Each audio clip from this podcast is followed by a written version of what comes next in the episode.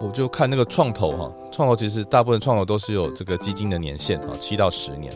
也就是说它成立的那一年就决定了它的命运了，因为它在七年后会回收嘛啊，所以美国创投的这个 performance 都是按照它的我们叫 vintage，就像红酒的啊产地的哪产哪一年的红酒一样啊，所以美国的基金都会看 vintage 啊，所以它就按照不同的 vintage 一一打开来看哇，美国过去三十年的 vintage year 啊，最好的都是在每次泡沫后的两年。欢迎来到艾克斯的财经世界，我会邀请来宾一起探讨股票和房地产。那过年的期间也会天天日更，那陪你一起过年。今天我们继续邀请到詹益鉴 IC 来跟我们分享他做创投还有创业的经验。Hello，IC。Hello，大家好，我是 IC，我又回来了。嘿，IC，请问一下，你在戏股啊，最新的是做投资人嘛？嗯、那你当初怎么会有这个起心动念？呃，其实我到矽谷之前哦，就像我们上一集聊过，其实我是在台湾做过创业跟创投这两种身份。那到矽谷也是想探究说，其实一九年底的时候，那时候还没有疫情嘛，哈，所以想看看那时候台美国的数位医疗啦，还有这个生技产业或是数位行业有一些机会啊，就看到说 AI 卡好像有点动静哈。当然那时候还没有吹 GPT，然后或者是说呃，我我觉得自动化在美国会不会是一个行业的机会哈？就没想到遇到疫情，那疫情之下，很多行业的板块就变动很大哈。第一个，因为全世界全部都线上化了，所以，诶，数位医疗啊，在家照护啊，突然变得必须啊，你就不能到医院去了嘛哈。第二个，呃，数位的产品啊，比如说线上会议、线上教育啊，然后电商就突然蓬勃起来哈，实体就很惨啊。当然，疫情回来呃恢复之后又又又反转哈，所以经过那一个震荡。你就看到很多行业，然后但是很明确的是不会回来是人工啊，因为美国大概死了一百万的人，但是有两百万人得了 Long COVID，又有两百万人提早退休，没有回到工作岗位啊，所以大概美国损失了四五百万的劳动力，这是一个很大的数量，所以它导致美国从疫情到现在那个还没有恢复它疫情前的这个劳动力的话，有太多行业就缺工缺得很严重，所以美国这两年的通膨其实一半当然是因为财政性的这个货币因素，另外一半其实是人口造成的哈。那这个一拉一一减，就看到说，诶，那很多行业其实没办法恢复原来疫情前的工作形态的时候，或者是远距上班哈，那就导致说，呃，很多投资机会就会出现啊。然后再加上，呃，疫情前哈到疫情中，那个呃科技业有了一个呃短暂的萧条，然后快速的膨胀，然后又因为第二次 QE，所以到二零二一年的时候，美国的这个呃科技业哈那个那个估值哈在过过去十年成为一个最高点的时候，我就回去翻历史数据哈，诶。我就看那个创投哈，创投其实大部分创投都是有这个基金的年限哈，七到十年，也就是说它成立的那一年就决定它的命运了，因为它在七年后会回收嘛啊，所以美国创投的这个 performance 都是按照它的我们叫 vintage，就像红酒的啊产地的哪产哪一年的红酒一样啊，所以美国的基金都会看 vintage 啊，所以它就按照不同的 vintage 一一打开来看哇，美国过去三十年的 vintage year 哈，最好的都是在每次泡沫后的两年。所以是二零零二吗？二零二零零二成立的基金跟二零一一年成立的基金啊，是过去三十年表现最好的两年。好，诶，那那时候我就想说，如果二零一一年是一次很类似两千年之前九九年泡沫化之前那个高点的时候，那表示二二年就会很惨啊。然后二三年是很好进场的点。然后我那时候就跟很多朋友聊到这个事情，他们说真的吗？我说按照历史来说，这个应该是这样啊。所以我那时候就做了两个事情，第一个就是把我手上的呃美股哈砍掉。六成，二零一零二一年底。第二个，我把我所有部位从台币转成美元。哦，那一年二一年底的美元还是高点嘛？你真的超有行动力。没有嘛？因为我已经决定要走做早期投资了。而我我手上没子弹啊，我就必须把我所有资产换成可以投美国新创的资产，而且我就决定做天使投资啊。然后呃，这么一来回可能让我稍微少赔很多钱，或者是 OK 稍微靠汇率赚了一点钱。但是呃，重点是那。我要有标的啊！哦，决定这么做要有标的。那又因为我刚才讲了，我们在呃 Park 的疫情当中就开始录音哈。那其中我有几个呃，我觉得录得很开心的创业者啊，有有有有一对夫妻哈。那这个先生是在美国第三次创业啊，那其太太是在呃麦肯锡到了这个贾伯斯基金会做这个生计投资哈，都很成功。那他们其实自己的资产都累积得不错啊，因为在一个是在特斯拉工作，一个在贾伯斯基金会工作，所以他们其实薪水都很好啊。而他们因为投资过奶茶店啊，然后就发现奶这个呃手摇饮料这个行业其实很容易赚钱，但是赚到钱都给租金跟人工哦，这个消掉了哦，所以如果不用场地，不用人力，是不是可以有更有效的一个投资哈？那我们台语说嘛，就是第一是卖冰，第二做医生嘛。哈，他们家刚好是做医生，就说，哎，那我们来做更赚钱，叫卖冰好了，就是做饮料啊。可是发现说，哎，全世界的餐厅都可以喝到可乐，喝得到咖啡啊，因为都有机器，但是咖啡机跟可乐机都做不出手摇饮料啊。所以他们就开始研究说，手摇饮料怎么透过机器做出来啊？他们花了三年时间，哈，就真的给他们做出来，把一些呃机械呃材料，还有生医产业的一些呃元元素和呃材料组合成啊比较厉害的一台饮料机哈。后来就真的哈也被一些投资人投资。那我在访访问这样的创业者的时候，就问他说：“诶，那你已经募到钱，那你还需要什么？”啊，他就跟我聊说，他们接下来因为那个呃设备业哈很大嘛，哈，所以会需要物流啊。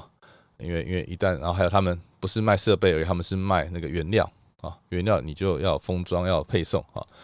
然后第二个他需要财务，第三个需要研发的人啊，问我有没有认识的？诶，那我那时候刚好在台湾的一个一台公司工作哈，那帮就是他们帮他们建立在美国募资跟投资的一些资源跟能力，所以就有认识这些的人啊，就说诶，那我我我有几个好朋友刚好是你需要的 candidate，你们就聊聊啊。而且那时候那我们那个物流的。的伙伴，他就是后来变成我 TGA 的那个其中第一个哈会员。啊，在疫情期间，因为他是台湾的物流业者啊，那刚好那时候中美断链嘛，所以他就开始呃得到不错的成长机会，因为中国的货呃货过不来，或者中国的做中国过来的仓跟这个货运的都很惨啊，所以他就趁机就成长了哈。他成长，他就想说要投资啊，他就说哎，那有没有机会来投资一些公司？我说哎，如果是你的客户哦，你要不要投资？哦，他说当然很好，如果是潜在客户哦，所以我们就开始聊，所以就一边是这个呃需要物流的创业者，一边是想要投资的物流业者哈，这是一个很好的组合啊。其他也有这个财务长、其他研发长这些组合，我们就兜了一圈，发现说，哎，好像我的资源都可以帮助到这个创业者，那这是一个很好的投资方式嘛，因为我可以帮他降低风险啊，那同时我又有一些很不错的资源，都又是我认识的人，可以进到这个公司，那相当程度我就有机会。成为公司的重要人嘛，哈，那后来这个案子就成为我做这个天使投资俱乐部的一个很重要的第一个案子，因为我们帮了上忙，而且这案子台湾听得懂，台湾人都知道奶茶是什么嘛，也能够想象机器是什么啊，就是又有硬体，然后又有这个呃餐饮行业的啊，然后又有原物料，然后也是解决痛点呢，对对，然后大家也都知道奶茶在全世界很受欢迎嘛，哈，所以就是说它是一个能够卖得懂台湾投资人，然后台湾投资人也很喜欢投资的题目啊。对，那那那那那为什么你们给我找到？也不是我找到，因为事实上这这个公司的第一个天使投资人其实是我高中同学哈。对，反正他们就就认识了。对，anyway，那他们带了一群呃早期的台湾投天使投资人，但是后来到了 B 轮的时候，那呃我们就很幸运的就是成为他的领头哈。那那当然是因为他需要企业投资，可是他也不想让企业有太多的呃资金进去会被控制嘛，所以他就问我说：“哎，IC，那你可不可以来当我们的领头哈？”我说我们刚成立 Angel Club，我不确定可不可以做成，但是我努力看看啊。所以我们就花了大概三个月时间哈。那其实是一个挑战哈，因为虽然我在台湾做过创投，但是也没有自己当过领头的那个那个那个合伙人。然后而且在美国是真的是一板一眼，你要照美国的法规、律师合约去。呃，去滴滴啊，然后去你这个 tennis 啊，甚至我们那时候还换版本哈，就是因为原来的版本是比较不不是那么那么那么美国就是更大的创投会接受的版本，反正就经历了一些过程，对，所以经那样的一个经验，我们就对于在美国投资有有把握了哈，所以我们的案子最后就投了呃，一开始投了三点五，就三百五十万美金，后来又加到一百五，一路加到六百万美金，到到经过这样这样下来，所以我们有一个蛮好的开始哈。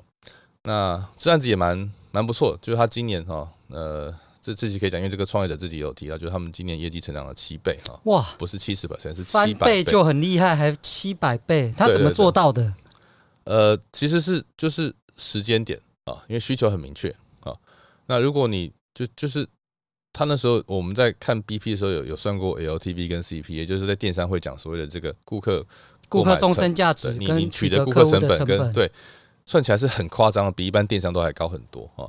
那我们那时候不相信啊。那原因是他是就是我们叫做 razor and blazer 啊，在美国就是刮胡刀的生意啊，或者碳粉夹的生意啊。所以也许你是搞不好刮胡刀架都不用钱，碳粉那个那个印表机都不用钱，你只要卖碳粉跟这个刮胡刀片就可以赚钱，一样道理哈。那他们机器也租或卖啊，然后再卖原物料，那就是一个加成的，所以它其实是一个 SaaS 的 model，或是叫 SaaS，或是订阅制的 model，所以它算的是 AR Annual Recurring Revenue，这是一种最棒的生意。它只要不倒，就是永远使用。而且餐厅最喜欢卖酒水了，啊，机器进去就是五年到十年的约，所以它只要一台机进去，它几乎可以就是确认那个那个那个东西是叠上去的。啊，所以为什么它可以成？就是因为它只要机器进去，它就可以确定这个东西是三到五年，那个那个营收是不会掉。它只要原物料没出问题，甚至还会慢慢那个那营收会扩张啊。因为餐厅当然希望机器可以卖越多饮料越好啊，饮料就是水嘛，跟糖啊，对。所以呃，那当然也是，就是我们投的时间点哦，过了半年，那因为呃人难找了哈，或者是所以它当然有 delay 了。那个半年到一年左右的那个营收预估，但是等到去呃去年底那个呃销售人力到位哈，然后然后呃生产也接上了，所以那那都是很大的压力测试。譬如说，你从一个月出五台、十台到一百台，现在到五百台哈，明年要一千台，那个都是。呃，品管啦、安装啦、销售的周期啦，怎么去缩短？哦，其实每一步每成长一倍都是一个压力测试。那不是等比例的上去，尤其你七百，那不是软体问题啊。对，软体问题都好解决。对，相对来说就是机房啊、伺服器啦，你是买更高的、更贵的频宽，或者是更稳定。可是硬体完全不是那么回事，还有人啊，所以他们就要一直要找更有经验的人啊，人就会很贵嘛啊。对，那餐饮业当然有不同的 level 啊，十家、一百家、一千家、一万家，哈，需要的人才都不一样，就越来越贵啊，所以它还叫募资，所以它我们那轮就最后募到三十个 million，三千万美金，啊，我们自己就投了五百万嘛，所以我们是最大，目前应该是这公司最大的投资人之一，对，呃，是一个 angel club，所以是很特别，就是说跟我们一起领投是全世界很大的一个集团，叫李锦记，哦，香港就是全世界最大的酱油公司跟食品公司哈。对，那呃，我们也因为那案子，后来还有很多有有趣的发展。反正就是，然后然后前面领头，领前前面参与的还有像 Sony 啦，哈，就是全球最大科技公司，然后美国最大的食品设备公司食食品员都加入了。所以也因为这案子，我们看到了哦，在美国餐饮业的市场的这个巨头们怎么做事情啊，然后这些巨头。比如什么温蒂啦、麦当劳啦、哦这个 Burger King 啦，哈，或是可口可乐哈，曾经是当过区域或是全球全全国全国级的那种主管啊。那我们会找他来当顾问，甚至当董事啊，然后或者当董事长。所以就是在过去两年，其实这公司成长是来自于人员不断的汰换哦。他本来成立的时候是一个蛮台湾人的公司，可是到现在九成都是美国人啊，至少在美国端啊。所以那是一个呃转股的过程。那你怎么？参与这个过程，然后去学到哇，这些美国老白啊，这些呃这些呃 gray hair 哈，就是有有经验的有条有的的的高管，他们怎么去协助公司成长啊，甚至去管 CEO 的薪资 package 选择权啊，他他超认真的哦。那别的董事这么认真，我们也不可能不认真，我们就要拿出我们的看法，然后或是我们的优势是什么？就是所以，其实在美国，尤其在矽谷，除了当创业者很竞争，当投资人更竞争。因为你面对是全世界最厉害的投资人，他的上面投资人又是食物链最上游哦，全世界最有钱的家族、最厉害的金融机构、最厉害的企业哦，所以不是说在在美国当投资人很爽啊，那个爽是说成功很爽，而是在你那抢案子进去一个呃呃一个一个一个投资的过程，你要协助公司成长，你得拿出真枪实弹啊，不然人家就把你挤出去啦，就我你没有贡献度，我就找别人进来把你换掉就好。所以我觉得这也是给我一个很好的成长跟。跟学习机会，对，我觉得这些都是非常宝贵的经验。希望 IC 多在他的 Podcast 或他他的 FB 多写文章分享。会来会来，因为当然有一些都是还在过程当中嘛，哈，你要真的到结果才能够回回溯，因为很多都是公益公司的机密。但是但是那个原则我们可以多多讲，就是说我们看到什么风景了，哈，风景是什么可能不能讲细节，但是所以这是为什么我做这个事情，因为就是我发现说我们在台湾过去二十年一直在讲说我们要带新创出海，可是当然也是新创出海面对。面对客户，面对投资人，你永远是低着头看着人家，对不对？就就是抬头看人家啊，你的地位是要求人的。可是当我们是投资人的时候，你就至少是平视嘛，对不对？你跟其他投资人是平视，你跟厉害的创业者可能是差不多对等的关系，你不会说我要求你哦，他也希望得到你的资源和资金嘛。那那那当然你不能太小嘛，所以为什么集合一群人？我说我如果我一个人，就算我好像台湾做了一些不错的呃呃背景啊，就是人生经历，可是在美国那是没有办法衡量的哈。就是这是一个很重要的概念，就是说，尤其到美国这么大的国家，又有这么多呃成功的创业跟投资人的时候，你在台湾就算是第一名好了，你说你是亚洲第一，他可能稍微还有点概念。你说台湾第一，他不能衡量台湾怎么衡量？因为台湾的人口比比加都小啊，然后呃呃 GDP 比美国少很多啊，所以所谓台湾第一，对他说他想啊，那大概是什么意思？大概是纽约第一或是波士顿第一的概念吗？啊，台湾大学第一名毕业，他不知道该放在哪个哪个美国大学的 label 哦，所以你不如在美国，就算是拿个 UC 的某个第二级学校，他都知道那是 UC 第二级学校啊，或是 UC Berkeley 或是 LA 或是常春藤学校，他他会有一个概念啊。所以，就像 Jimmy 当初从美国回来，我在台湾有创。可是，如果我们在没有在前面累积的那个十个公司的投资经验啊，应该是十二个。然后，呃，有有有有有有有企业认同我们的投资成绩，否则你没办法开始啊。所以，我在做 TGA 的经验也是从 a b o s 的这个过程给我很大的启发，就是你就要去募一个基金，不管台湾，这如果你没有投资的结果，不会有人认同你的啊。对，所以。就像我们看创业者，就是讲 market traction 嘛，啊，你的市场轨迹或者成长轨迹在什么地方一样的、啊，你投资的能力，你今天要去这个投行上班，人家问你说，那你自己操作部位的经验是多少？一定嘛，对不对？对，都是拿成结果来看。你没有操作过，你凭什么来我公司操作几亿啊？对不对？你自己的几千万、几百万你都不敢做的话，对不对？一定这样嘛。所以，当我在美国没有投资绩效，我绝对不敢在台湾，譬如说我在美国有投资，或者在美国要募个基金。除非你在美国的投资部门工作过，那还是拿别人的钱。那当 Angel 跟一群天 Angel 的时候，因为我们每个人拿自己真枪实弹自己的钱下去，那感觉又更真实，而且你不会乱来。你知道，我都觉得我都在帮我的不这个会员们的血汗钱在操作，所以我们看案是很谨慎的啊。可是美国因为它是一个呃高风险高报酬的地方，所以你看，想如果要一百倍或一千倍报酬的那种案子，它的风险其实超级高啊，因为它就是非常成长型的过程，那就表示它可能有很多竞争者。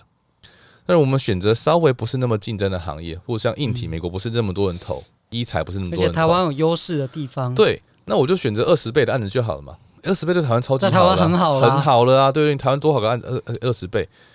诶，可是在美国是一个相对竞争比较小的，甚至很多人不敢投。可是我们敢投，因为我们看得懂，我们这边有晶片优势，有医疗器材优势，有制造业优势，有量产优势。哇，那我们投的时候，他们也，他们其他投资人也很高兴我们加入。啊，然后我们又可以带资源进去，然后我们又可以享受五到十倍、十到二十倍的那个机会啊。那那这是一个很适合台湾人做的事情，只是没有人做这个事情啊，因为会懂这个事情都在台湾。那又因为疫情，刚好又因为遇到，所以我们等于是遇到疫情，看到一个窗口，就像当初 Jamie 从美国回来，看到一个窗口，叫做哦，有十年没有人投资 Internet 在台湾。我看到是有十年没有台湾人去投资美国的新创，尤其中小企业在台湾。没有钱、没有资源，或是没有能力去投资，那大企业去美国投的都是中晚期公司的哦，甚至可能都被美国其他公司投走了。那我们怎么去投早期、中期的公司，用台湾的资源投？啊，这个是能力，这个是呃一群人可以做的事情，这是一个可以把我们这群投资人的呃视野打得更开，能力提得更高，甚至我们有机会投五家、十家独角兽。如果十年这样的目标的话，诶，干嘛不这样干？那那你你会想投资台湾的公司吗？有什么？我们会想投资面对全球的公司，嗯，啊，它是不是台湾的不重要啊？譬如说 AP 啊，对不对？成绩就不错啊，对，或者是 Gogoro，那因为它到全球，那台积电它是个全球公司，全球公司，你不会说是台湾公司。台湾电子业都是做全球生意，所以台湾的问题不是你是台湾公司或是哪，而是你的生意，你的呃企图有没有在全球啊？当你的生意是在做全球生意。你的甚至你的呃投资人、你的员工都跟国际是连接的时候，你就不用被台湾的估值或台湾市场限制住嘛。可是这并不容易，这不是说说说就会发生，而是很多人都问我说：“哎，我要怎么落地美国？”啊，你人先落地再说。你如果连人落地的企图心都没有的话，我是你的员工，我也不敢来公司上班。对啊，这老板三两不在，对不对？要做决定的时候不在，那那那谁做决定？厉害的人也不会想待啊。对。不然就是他取代你嘛？那你愿意被他取代吗？这两种结果你都要，要么是你要来这边落地，对不对？看着人，不然就是你就找个当美国总经理，你要管得住他。这两种都不是轻松的决定跟执行力，你要有这个能力嘛。所以我觉得这是一个呃不容易。但是，但是说实话，你知道像像台湾很多电子业老板，当年也都是真的在美国待过的啊。所以为什么我们很多电子业老板都是在美国，小孩都在美国？因为他们当然就在他们在就是老婆小孩都在美国去，他们在那边做生意啊，接单子啊。你没有在美国待个三年、五年、十年，你不可能把客户关系建立起来嘛。对不对？你当然中间可以常常来回来往来往台湾，就像我现在这样。可是你大部分时间得待在美国哦。那美国也也是一个应酬其实相对台湾少很多的地方，因为他们不太应酬的啊，就是晚上不应酬。那你就是白天等下就又又因为不应酬，所以你更 更更需要就是人在那里。你说医生跟企业他不会晚上接你电话的，对不对？所以你非得白天人在那里。说因为有时差，你不可能在，所以有时差的行业，就是应该说有有有企业或医院这种服务的需求的行业，你更不可能靠台湾的团队去服务他哦，你一定要当地的团队。对，所以和台湾强的又是 to B 这种行业，你不是土 C 的哈，所以。为什么人要落地？人落地才有办法把钱跟客户、把投资人跟客户关系搞定，你才有办法把一个团队建立起来啊。等你花了三年建立起来或五年，你的人都 OK，你当然可以慢慢的比较不是那么，你就可以再换到。可是如果你要做北美市场，你就不可能 CEO 逃避你要在美国落地的现实。对，这是我现在看到最大的一个痛点。那这就回到创业的时间点嘛，对。然后我人生到这个年纪哈。小孩这个年纪，我就觉得说，如果你有打算结婚生小孩，那么最好在小孩五岁到十五岁之间，你不要全力创业。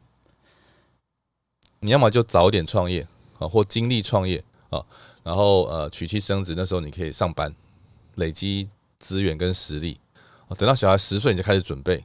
啊，十五岁的时候再开始创业。这时候小孩稳定了，你家里也稳定，然后你甚至钱也到个程度了哈，因为创业的风险财务都比较高嘛哈。然后或者在那十年，你就靠被动投资什么的，慢慢累积你的经验。等到十五岁，你也五十岁了，四十五岁了，哈，看每个生小孩年纪，诶，